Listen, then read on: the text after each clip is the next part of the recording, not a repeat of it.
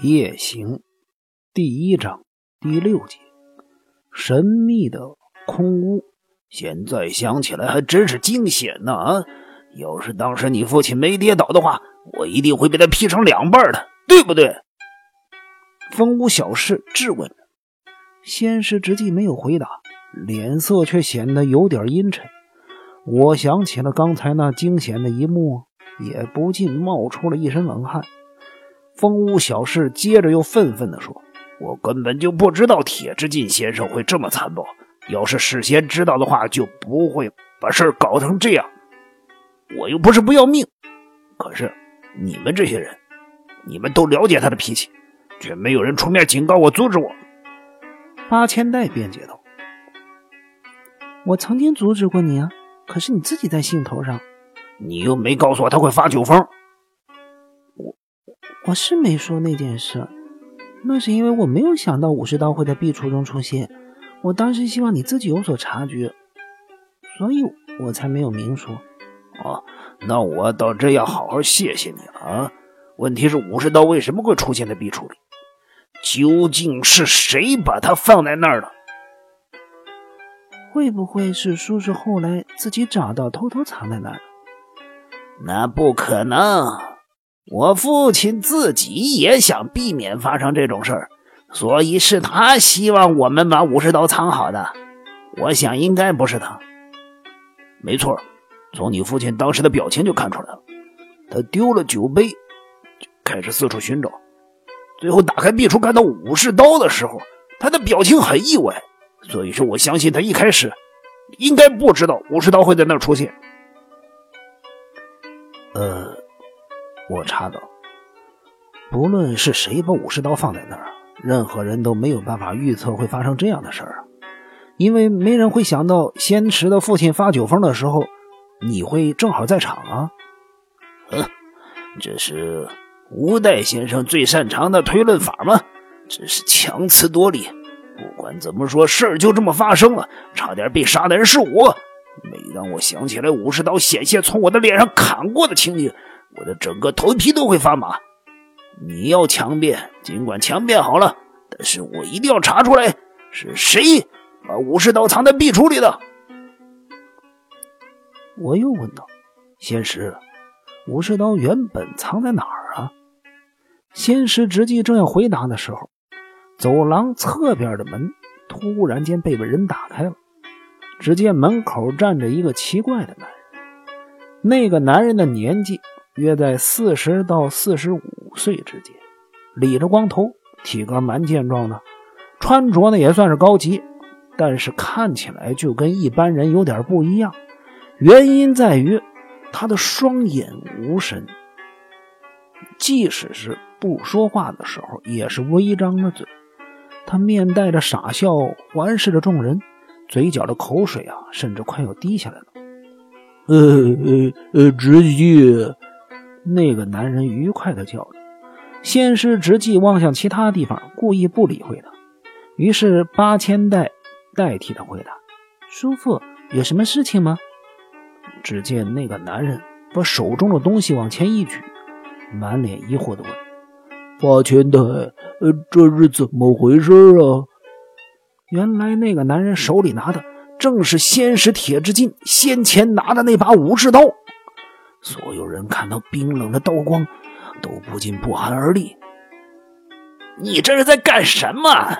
仙师之际突然间往前冲，一把把武士刀抢了过去，问道：“刀鞘呢？”“呃，刀刀鞘在这儿啊。”那个男人说着，把刀鞘交了出去。仙师之际立即把刀鞘装上，面无表情地说：“刀子交给我，你可以出去了。”我希望啊，以后再发生刚才的事儿的时候，嗯，铁之进先生呢，不要再喝成这样了。我知道了，你把刚才的事忘掉，我会小心的把武士刀收好的。呃，那就麻烦你了，直接。那个男人带着笑容环视着众人，把门关上离开了。我忍不住问道：“仙师，那个人是谁呀？”先师直纪不回答我，八千代代替他回答。他是我叔父。你的叔父？嗯，是我父亲的弟弟。八千代尚未说完，守卫又抢着说明：“是我祖父和女佣所生的，我父亲同父异母的弟弟。我父亲可怜他，才让他留在家里白吃白喝。他到现在还没有结过婚。呃，他好像有点儿……因为顾及到八千代和守卫在场的关系，我没有把话说完。”但是风屋小事却接着说：“我看不是有一点儿啊，他根本就是个大白痴，你看不出来吗？古神家族的血缘非常的复杂，这儿的每个人都不太正常，不是身体有缺陷，就是神经有问题。”这时候，守卫脸色惨白的站了起来，我看到他的脸真的吓了一跳。毕竟，再懦弱的男人。忍受别人的嘲弄也是有限度的。守卫带着愤怒的眼睛，瞪得像牛眼一般大，可惜他的嘴巴却完全不听使唤，连一句完整的话都骂不出来，只能用他颤抖的手指指着风屋小事说：“你、你、你、你什么你啊？啊！你现在这个样子跟刚才那个男人没什么两样，我看你再过个五六年也会变成那样。”风屋小事面不改色。坐在椅子上，大声的嘲弄着守卫。守卫气得紧握着拳头，他很想出口反驳，但最终只能伸手拿起了钢琴上的花瓶，做事要丢向风屋小事。危险！我很快的站起身来，但是花瓶已经从风屋小事那缩着的头顶上飞了过去，重重的摔在了门廊的地板上。风无小事怒容满面的跳了起来，八千代则比他快一步，站在两个人的中间劝道：“不要闹了，今天大家是怎么了？都吃错药了吗？别这样嘛，哥哥，我们到那边去。”他说完，拉起守卫的手，朝走廊走去。风无小事气得脸孔都变得扭曲了。愤怒的望着守卫兄妹离去的方向，后来好像突然发现了我的视线，便收敛了态度，坐回了原位，讪讪的笑着：“哎，真是倒霉啊！刚才差点被砍成两半，现在又差点被人用花瓶打破头，这难道是古神家的待客之道吗？”我先去把武士刀放好。仙师直击没有理会风屋小事的恶意嘲讽，径自离开了房间。现在屋里就剩下我和风屋小事。他露出不安的神情，望着仙石直击的背影。过了一会儿，又满脸疑惑地转向我，问道：“喂，你来这儿干什么？”“哦，没什么。仙石邀我来这玩玩。”你跟古神家很熟吗？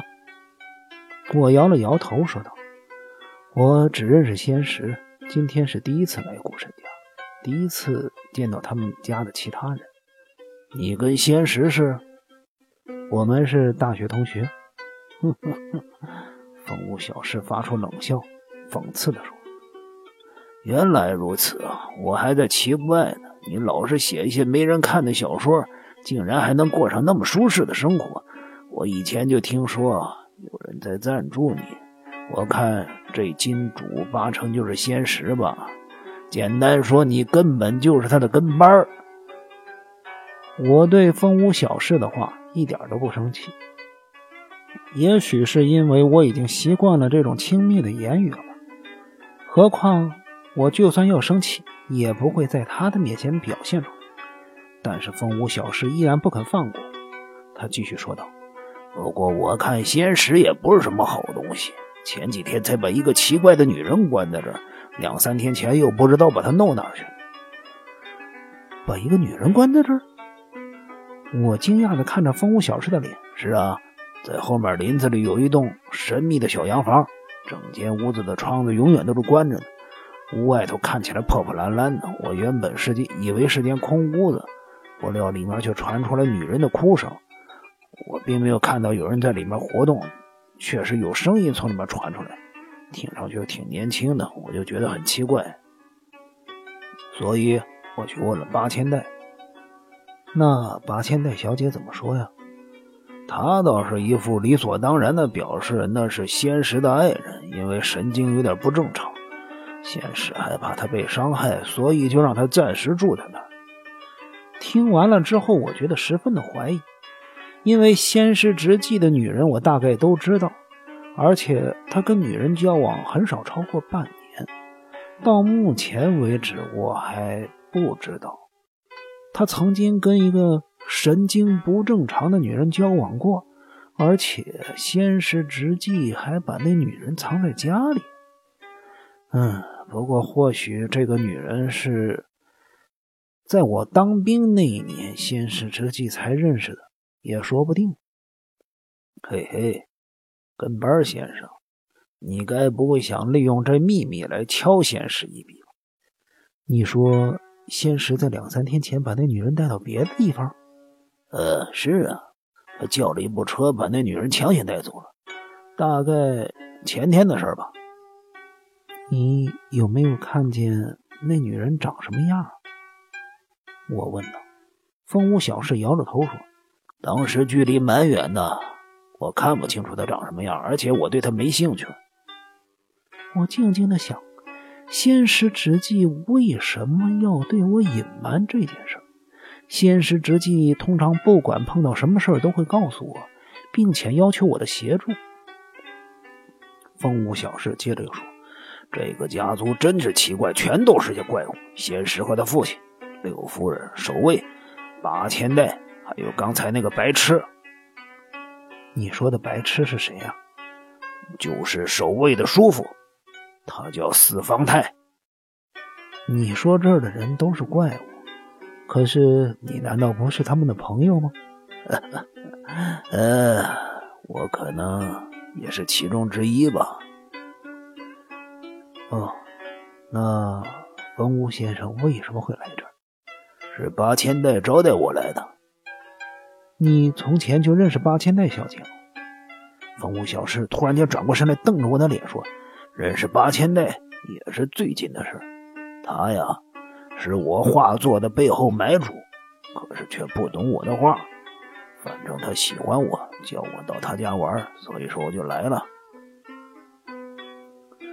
那你以前认识守卫先生吗？这家里竟然有一个跟你长得这么像的人。”我怎么会认识他？我到了古神家族之后也被吓了一跳。吴代先生，如果你知道我被找到这儿来的原因，请你告诉我。我怎么会知道？难道不是八千代小姐喜欢你才？那只是表面现象。我想内情肯定很复杂。你跟仙石是那么久的朋友，如果你知道什么？就请告诉我，我总觉得这事儿不太对劲。既然你这么担心，赶紧离开这不就好了？风屋小师的眼睛突然间一亮，激动的说：“我怎么可能把八千代留在这儿？我我一定要得到这个女人。”接着，风屋小师又自言自语的说：“我我不该告诉你这些话的。”我不要让别人看到我软弱的一面，自己的问题自己解决。吴代先生，请你忘记我刚才说的话吧。风屋小事站起来，慢慢的走了出去。这是我最后一次看到活着的风屋小事。